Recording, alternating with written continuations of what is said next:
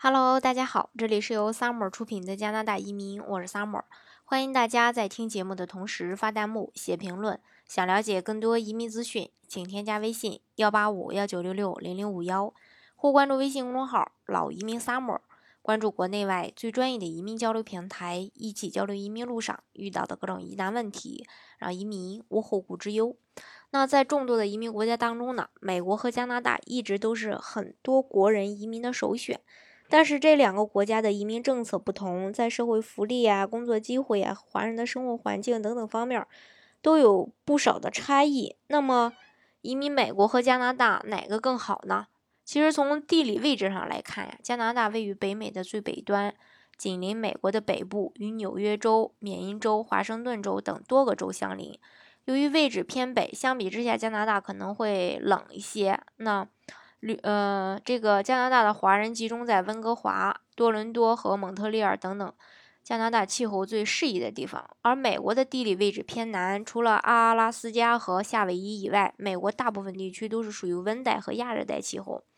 以全美华人聚集最多的地区是加州为例，那里一年四季阳光明媚，气候宜人，非常适合居住。从福利上看，美国和加拿大都是在国际上享有。盛名的高福利国家，那美国的社会福利特别强调公共救济，对贫困家庭和残疾人家庭提供食物帮助计划、住房计划等等全方面的援助。加拿大则拥有让人更羡慕的全民免费医疗，只要参加了加拿大公共医疗保险的人，会获得个人的医疗保险，凭此卡看病，除牙科和眼科外，病人都不需要支付门诊费、化验费和。住院费和手术费，那对应的美国的话呢，呃，就需要自己买这个私人保险了。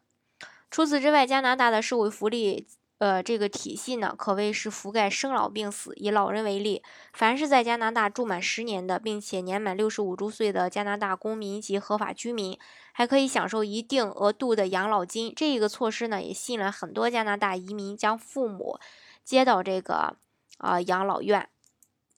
从税收角度来看，加拿大全方位的社会福利也带来了较高的税收。总体来说，加拿大的税率要比美国高。以消费税为例，在加拿大买东西都要缴纳百分之十四的消费税，而这个税率在美国大部分地区只有百分之八和百分之七。那在阿拉斯加州，呃，还有这个蒙呃蒙大拿州，还有这个新堪呃这个叫特拉华州。呃，新堪布什尔州还有俄勒冈州还可以免除消费税。那较高的税率让加拿大的物价水平普遍比美国高。一杯咖啡在美国可以卖到四五美元，但在加拿大，更多的消费税，购买同样的一杯咖啡就要六七块钱。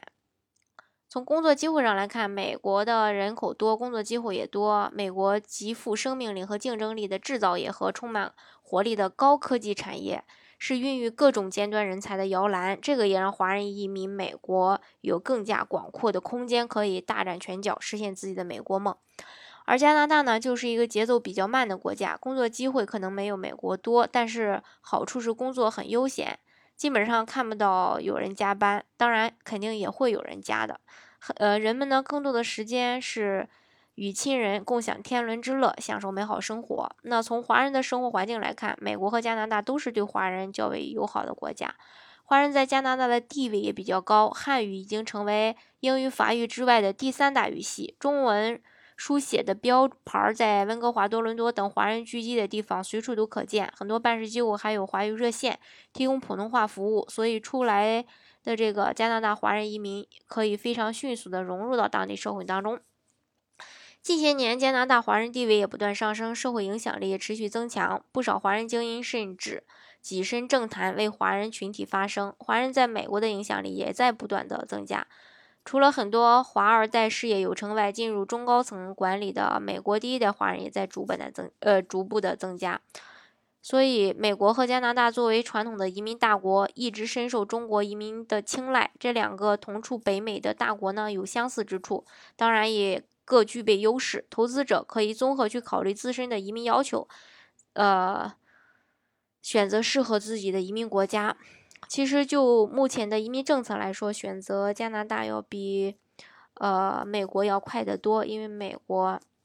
呃，对这个人才的话，可能是非常珍惜，移民的时间可能会很短，一两年的时间。那如果是说做投资移民，或者说